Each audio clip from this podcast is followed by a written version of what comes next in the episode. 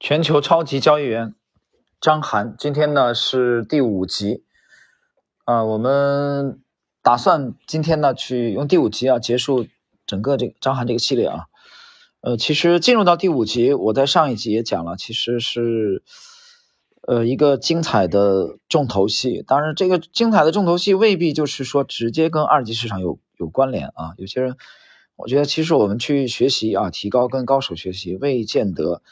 有时候不要太功利主义啊！你说我，比如说我读一篇文章啊，能不能马上的这个啊，让我去选到牛股啊？这个太急功近利了。其实这个学习，我觉得需要是一个体系。那么，呃，其实我们从高手的思路当中啊，从他的对宏观的研究啊，或者说对行业的研究，或者对人性的判断，我们都能学到很多东西。而这对你的这种提升啊，我觉得是潜移默化的啊。所以有的时候我们需要耐心。好，我们看今天的内容。今天的第一个问题，李森的提问：工业革命为什么没有在亚洲发生？中国为什么缺少创新？我们看张涵的解读：工业革命没有在亚洲、南美、北美，全世界这么多人口的地方发生，为什么会在欧洲发生？回头看看那个年代的历史，从一七七几年开始，一直到现在，每天都有无数的奇思妙想。我们中学、大学学的那些科学的东西，都是一百多年前就被一大堆人做出来了。今天去理解什么波粒二象性，去理解量子力学、理解相对论，我们都很困难。那时他们那些伟大的人，居然就把所有东西都想出来了。这些东西怎么产生的？它一定有传统，然后有制度。所以这个社会进步，比如说希腊靠航海，罗马靠修路。后面工业革命是靠图书馆和印刷，靠宗教改革，所有这些东西最后导致了文艺复兴，解放思想，最后就一路走到了今天。中国人民就老不搞这些东西，中国人民要不断要控制，啊，这个很传神啊，觉得他用这两个字非常传神，control 控制，这个控制到最后就没有创造力了。啊，这个讲的真真是太棒了，我觉得是非常的到位。你你别忘了啊，跟这个当时去解读李延修一样的，这是二零一二年前后的访谈，十年以前，对吧？他讲就是你，他就是不断他那那句话怎么说的？管不住的手，有没有去？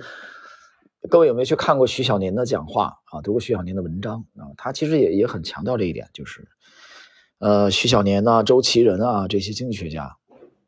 就是他有一个一有一只管不住的手啊，他总要去控制，这这种这种控制是本能的啊，当然原因有很多种啊，我们这里没法展开。结果就是就是要管啊，就是这种强大的控制力。可是你控制的结果是什么呢？控制的结果就是没有创造力，呃，个性里面被扼杀，那么创造力、创新也被扼杀了。你继续看张涵怎么讲。现在我们有中国老大这种心态，觉得中国可以说不啊，say no。这些我觉得都是很不可取的。这个社会最终能够引领前进的还是创新，啊，很经典。他讲还是创新引领这个社会的进步，不是其他的。而创新是一个配套工程，是整个制度和人们思想的解放。如果你看到我们现在控制越来越加深，多亏有了互联网，导致了信息的流转。你老靠这种控制的话，最后一定是扼杀活力，走到后来就是无本之源。我记得当年杨小凯跟林毅夫争论后发优势和后发劣势，我这里要停顿一下了，因为杨和林的这个争论啊很早了。杨是认为这个杨小凯的观点认为是我们是后发劣势，对吧？我们没什么原创的东西，都是在跟跟在别人后面修修补补。但是林认为，哎，我们后发优势，对吧？比如说，我们看张涵的。原话啊，他说林毅夫觉得我们有后发优势，杨小凯觉得后发是劣势，因为你后发你就跟在别人后面屁股后面学，没有没有创新，而先发的人永远在前面打开一片新天地，最后习惯了别人的创新。我觉得杨小凯看得更深，这个是张涵在二零一二年前后的访谈的，我并不认识张涵啊，我不知道这个人。我读到他的东西也是近几年的事情，但是大家可以去听一下我们在之前的系列节目当中啊，我不断的去讲几个人，这个哈耶克啊，米塞斯，这个奥派体系里边，东方人到现在为止，我们公认的啊，最接近奥派的，或者说最懂奥派的，就是杨小凯。杨小凯他曾经一度的，他是华人啊，已经去世了，他一度这个旅居应该是澳洲。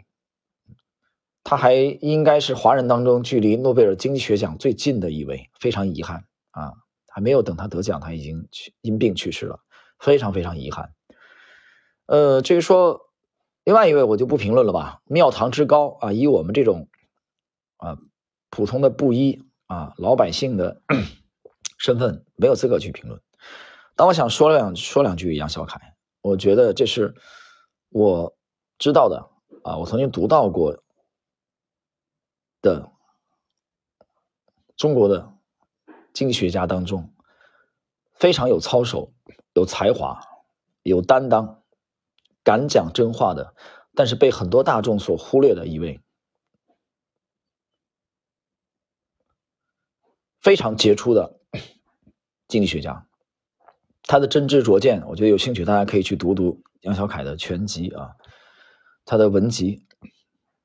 我相信你会有很大的收获，所以这是读这一段啊，我的感想。当然，张涵的观点也是这样，他认为杨小凯看得更深，后面就没有了啊，这一段就结束了，不说了。所以张涵的这一段中心思想就是说，你不要总是控制啊，你不断的控制控制，控制结果就扼杀活力了，对吧？所以进入了一个怪圈嘛，对不对？控制的，比如控制一个阶段以后，发现哎，都给管死了。最后大家都没饭吃，怎么样？放松吧，放松以后，后来又不行，哎呀，那只手又忍不住，还想管，还是想管，还是想控制，啊！说到这儿的时候呢，这个我我就不禁想起来啊，想起来什么呢？想起来，在在这个四四月份啊，四月份四月份这次杭州的我这位。新朋友，现在已我觉得已经算老朋友了啊！我们一起去去吃饭啊，当中呢有一天我记不清了啊，应该是四月中旬吧啊，这一趟离浙大，离浙大浙大不远啊，离浙大不远的这个校区啊，市区啊不远，因为那块我不太熟，他带我去的，呃，有有一个这个像类似于。这个农家乐的那种性质啊，因为它那一个小村落里边，我看我们停车以后，因为停车到那个饭馆还挺远，有一段距离吧，我们走，但走那路我就发现一个现象，我觉得很奇怪，我就问问我这个朋友啊，杭州杭州朋友，他现在已经是杭州人了嘛，打拼了二十几年在杭州，啊，也都非常很优秀很成功了，我就问他，哎，我说我发现你这儿这个这个这个带我们去这个这个地儿啊，他常去很熟。这每一家的这个这个馆子，它不止一家餐馆啊，这每一家馆子生意都挺好。哎，我觉得这个很奇怪。就我走过去，走到我们还到我们要吃饭那个停下来之前，这一路我们我就聊这个事儿。我说这是为什么？那他就跟我讲啊，他就讲了一句话，他说，嗯，他的意思讲的意思就是，这个比较灵活，政策比较灵活啊，就是管控的比较少啊，当地的政府。这个我深有深有感触啊，真的深有感触。这个我就不禁又想起来了，西湖不要门票这个事儿啊。但是不要门票这个事儿始作俑者应该是之前任前任的这个王国平啊，当时的市委书记啊，我没记错的话，应该是从他开始的啊。当时还讨论这事儿要不要收门票，对吧？这玩意儿我靠，一年那么多的这个，你想收门票能收多少钱啊？啊，当时一种声音，但是王国平就力主不收门票。所以这个事儿我还是很感慨。其实每次去西湖，我都我都挺感慨这个事儿，对吧？因为你你能忍住不收门票的这个冲动，对地方政府来说，而且西湖全中国只有一个西湖，对吧？这得这得有多大的勇气和魄力、担当，才能才能这么干？你你每年要放要放弃眼睁睁的到手的啊这块的肥肉啊，这这地方政府不是肥肉吗？对吧？我刚才讲了那个忍不住的。背后那只忍不住的手总是要管的，要控制的。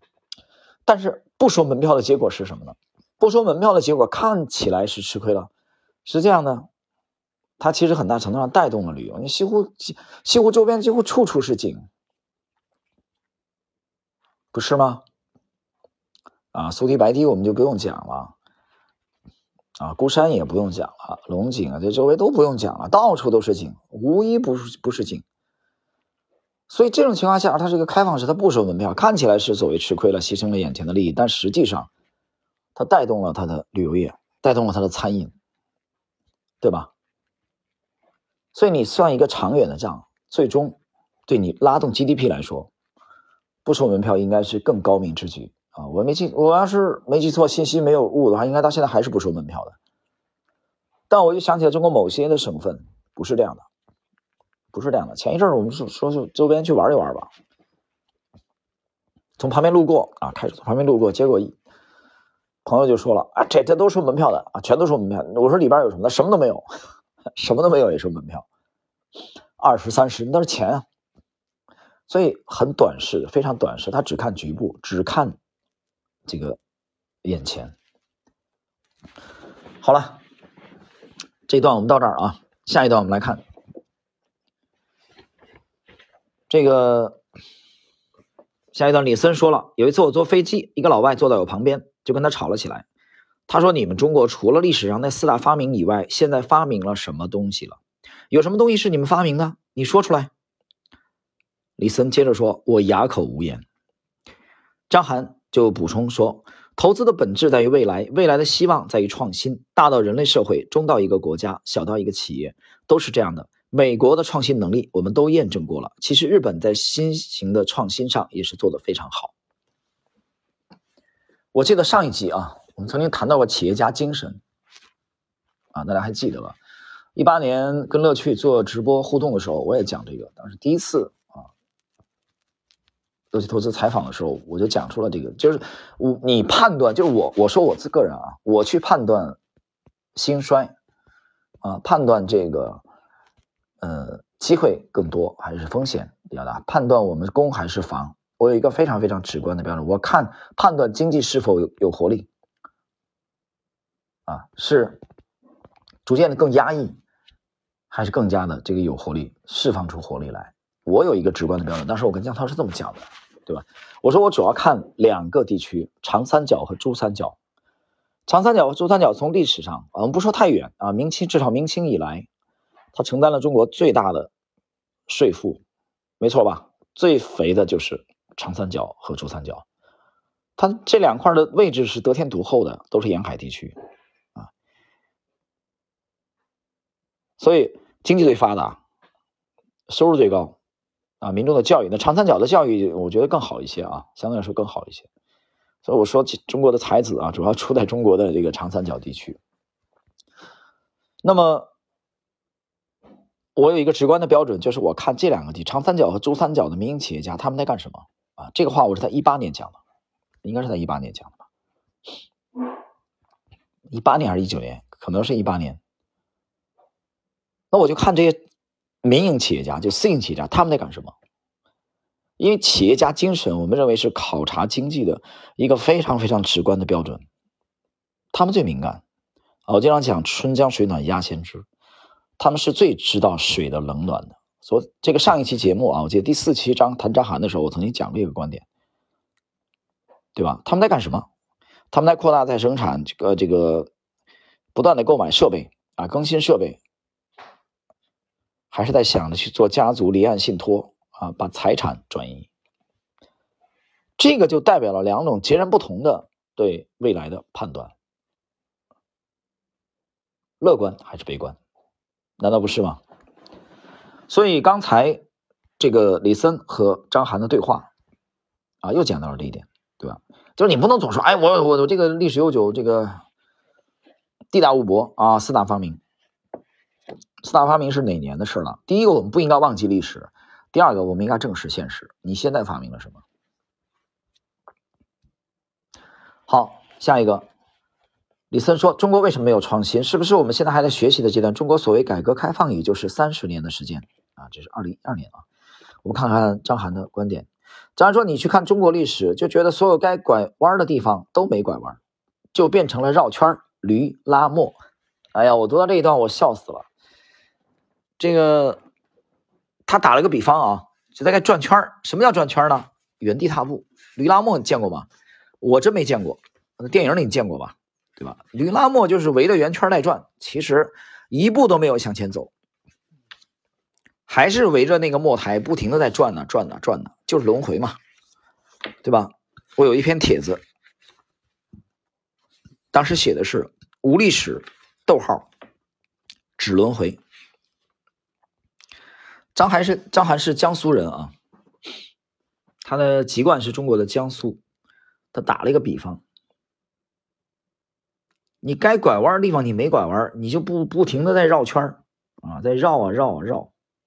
接着我们来看下一个自然段，张翰说：“有没有创造力是需要传统、需要文化的？就像德国和日本这样的国家，任何时候他们都是强大的国家，他们每次被摧毁，每次都还能爬起来。就像美国这种制度，它永远都会是很强大的国家。就是说，这个世界是由创新来领着向前走的。”是由劳动生产率提高领着向前走的，我觉得这个可能就是球要去的地方。这话讲的多好，讲的多生动，多传神啊，多直接啊！这讲的还不够清楚吗？这是一个在投资界的一个投资老鸟，一个投资大佬啊，对对生活的感悟，对经济的这种感悟。他没讲这个这个世界是由啊某个 leader，某一个天才。啊，某一个不世出的天才引领的，没错吧？但他讲了，这个世界是由创新来引领的，不是吗？从当时的伊斯曼柯达啊，日本的富士胶卷风靡世界，大家还有印象吗？三四十岁以上的人应该都有印象，对吧？当时有多火？零一年我在刚到上海的时候，当时柯达和富士的日子还是比较好过的，对吧？现在呢？现在呢？还行吗？基本上被淘汰的差不多了吧？对吧？再把时光推回到十多年前、二十年前，诺基亚当时风靡全球啊！芬兰的诺基亚，谁有诺基亚手机那不得了。现在呢？现在呢？智能机出来以后，诺基亚就几乎是一夜之间好像被干掉了。就这两年的新词儿，就是说，当时代抛弃你的时候，连个招呼都不会打。所以，谁在引领这个世界的发展？不是政客，而是创新。那么，埃隆·马斯克，他的 Starlink，他的这个 Neuralink。还有 Space SpaceX 这个猎鹰九啊，又要发射了。当时都认为是不可能，一个疯子，一个民营企业，对吧？连 NASA 美国空间宇航局都没做成的事你能做成？你能做成吗？之前能发射的是欧洲阿里阿里亚纳啊，中国的长征系列，还有苏联。你美国的一个私营公司，你能搞成吗？没人相信，美国人都不信，那是马斯克把它做成了。马斯克净干一些别人认为他不可能干成的事儿，包括特斯拉，包括这个这个他的一个又一个的梦想。所以，这种看起来像疯子一样的企业家啊，有强烈创新精神的，才是引领这个民族、引领世界前进的原动力。所以我们去判断啊，我们去判断很多事情，我觉得自己应该去客观的，就是你自己应该。当然，你眼前的资料很多，纷繁复杂，很多的信息啊，海量的东西，有正的有反的，这样的一个调色板一样的啊，赤橙黄绿青蓝紫，青蓝紫那么多种颜色，但你自己得清楚，你得你对是非得有标准。好了，我们继续看下一个。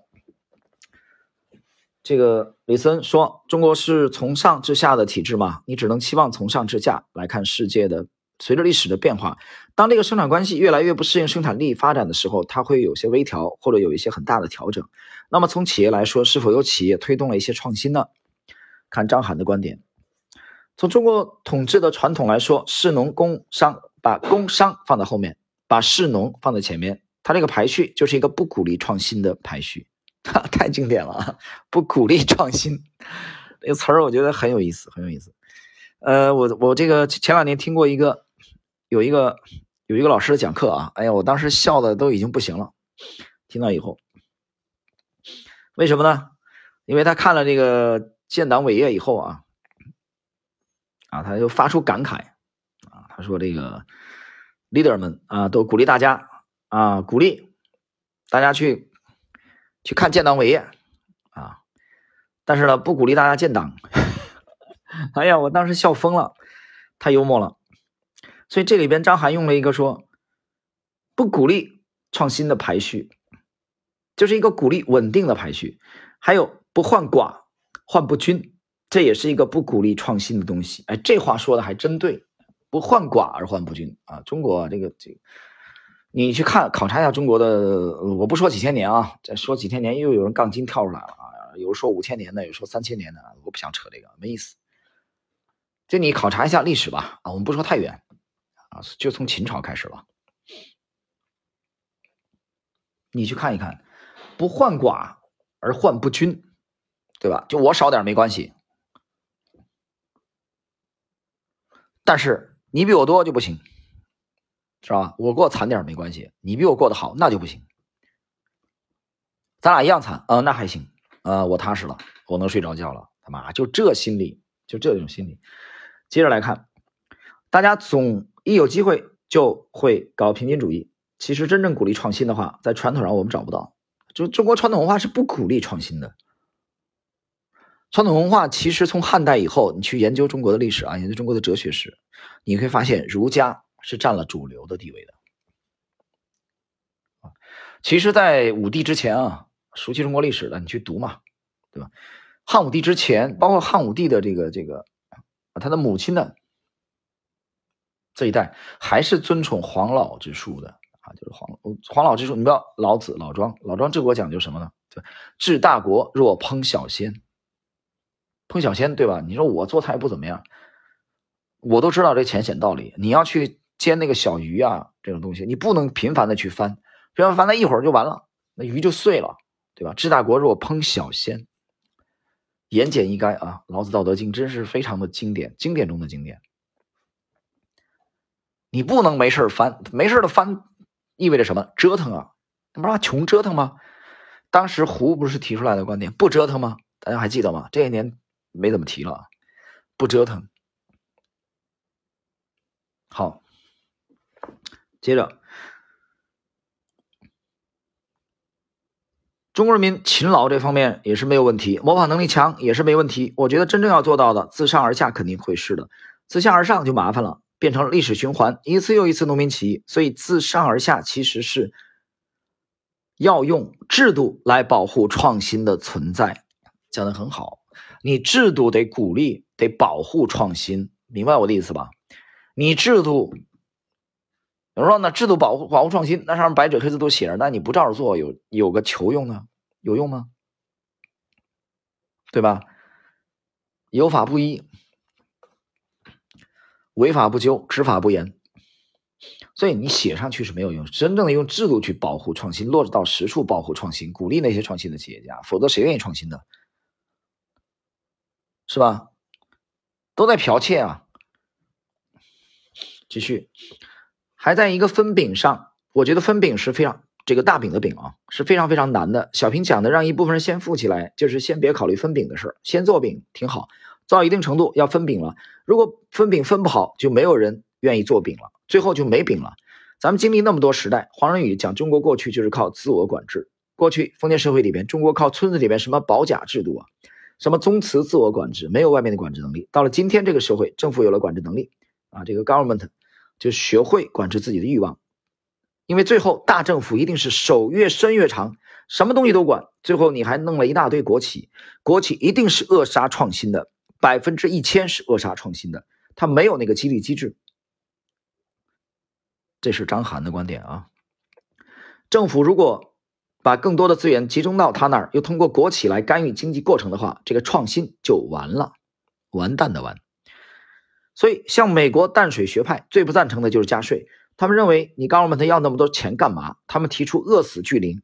他们觉得 government 就是巨大的幽灵，一定要把它饿着，让它不断的跟我借钱，这样才能控制它的破坏力。否则，它要是越长越大，它的破坏力就会不得了。这一段不展开啊，自己去体会吧。啊，最后，呃，这个不是最后啊，这一这一页的最后，我们来看这个，这个得略去，这玩意儿没法展开了啊，这个没法展开，算了，那问题论这样吧，我们看啊，下一个问题。李森说：“从微观层面看，你观察了那么多企业，中国企业创新能力是在哪一哪一级别的水平？”然后呢，张涵举了这个深圳啊，他觉得深圳是中国所有企业里面的典范。深圳公司，比如说中兴、华为、中集、招商、平安、万科，这个我在上一期节目第四集啊，昨天录制里面我曾经谈那个问题了，今天不谈。然后他里边提到，还特意提到了浙江啊，他说浙江，张涵对浙江印象很好啊，我也是，我对浙江印象非常好。他说：“浙江挺好，浙江叫不管制，让你的本能释放出来。”这句话其实又契合了刚才我之前上一段回忆，这个回顾我四月份去啊回杭州去休假期间，我朋友啊我的这个两位朋友陪着我一起去吃饭的这个这个经历，让我看到了那个那个小村落里边几乎家家的饭店的生意都很好啊，我很吃惊，我真的很吃惊啊，几乎每一家生意都很好，我就问他什么原因。我朋友给我讲的意思，大概也就是不管制，政策很灵活，管的少，手伸的没那么长，啊，这就是这就容易激发活力嘛，他的活力就被释放出来。好了，我们进入这一集的最后的这部分内容了啊，我们来看一下 这个问题跟投资有直接的关度，呃，直接的这个关联啊。李森提问说：“你原来说过，投资总监的高度决定了公司的投资高度吗？”这个在这一段里边有一段我认为很精彩的张涵的论述，我们来看一看。他谈这个对自我的要有清醒的认识啊，这个我们来看一下他是怎么说的。就共同基金经理个人而言，他们大多数名校出身，从小到大一直处于顺境当中。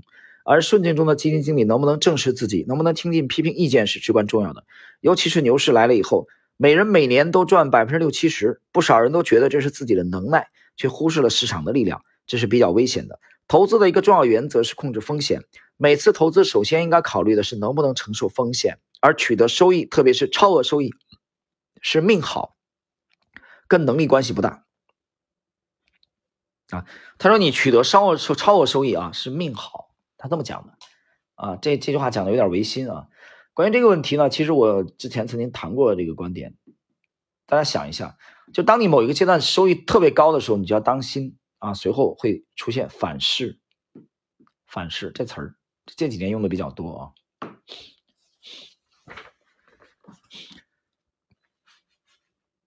接着来看，最后。这个李森说，有人讲投资是学会的啊，不是教会的。那么张涵的观点是什么呢？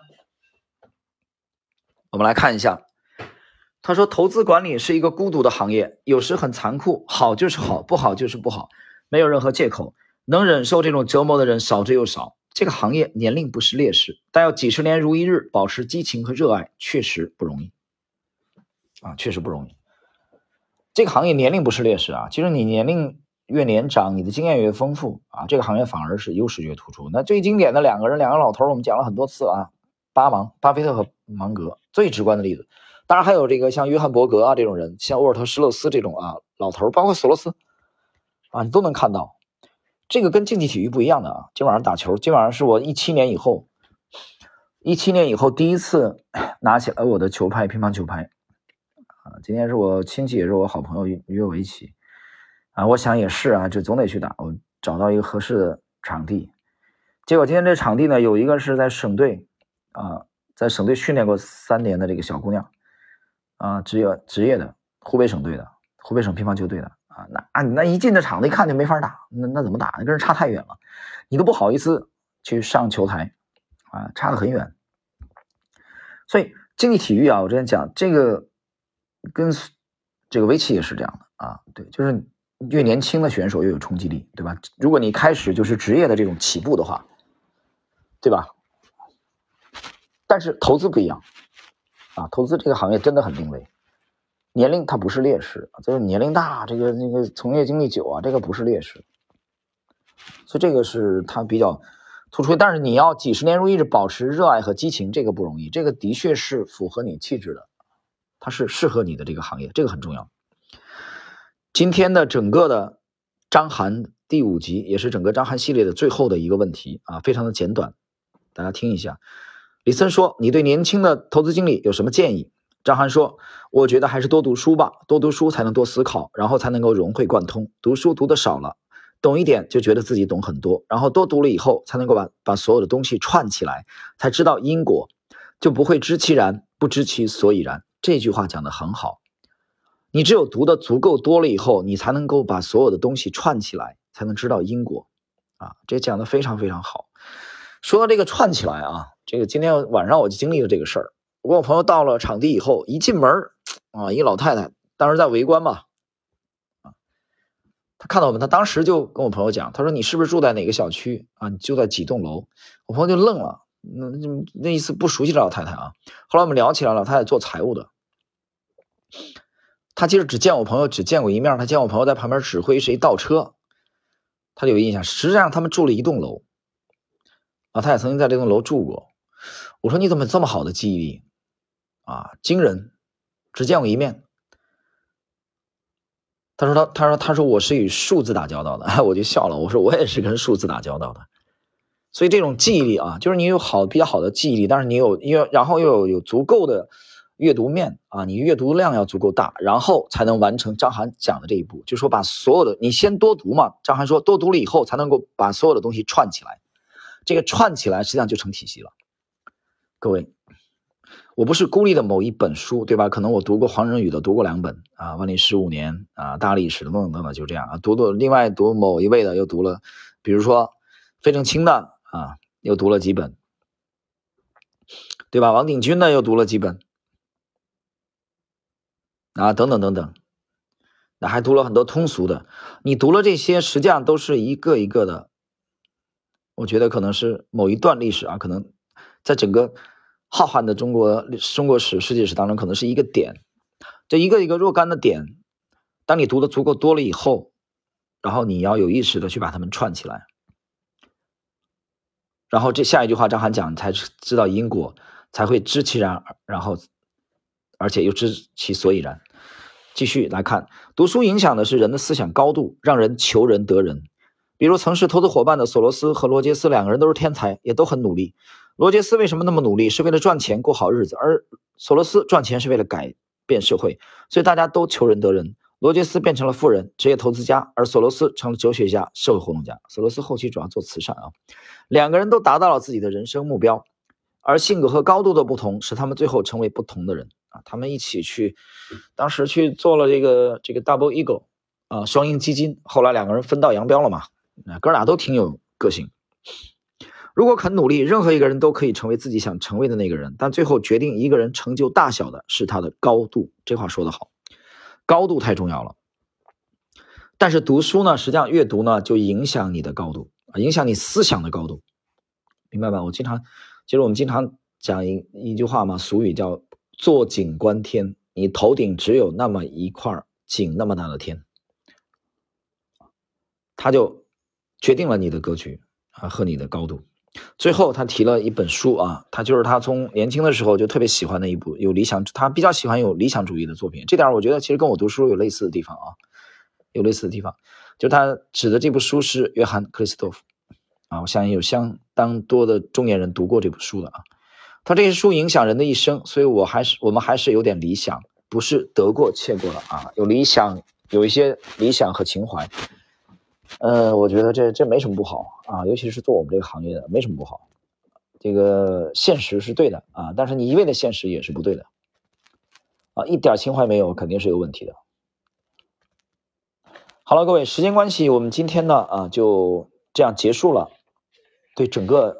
这个章邯这个系列啊，今天是第五集的解读。呃，我讲了没有没有每个问题都解读，当然了，也因为有很特殊的原因，我也不能说把我解读的每个问题完全全部都展开，有一些我只能去略过了啊。大家也仔细想一想，或者熟悉我风格的人也应该知道什么原因。有些东西你就没法展开啊，没有办法展开。呃，这部分我觉得希望大家可以体谅。好了，今天这一集我们就暂时到这里。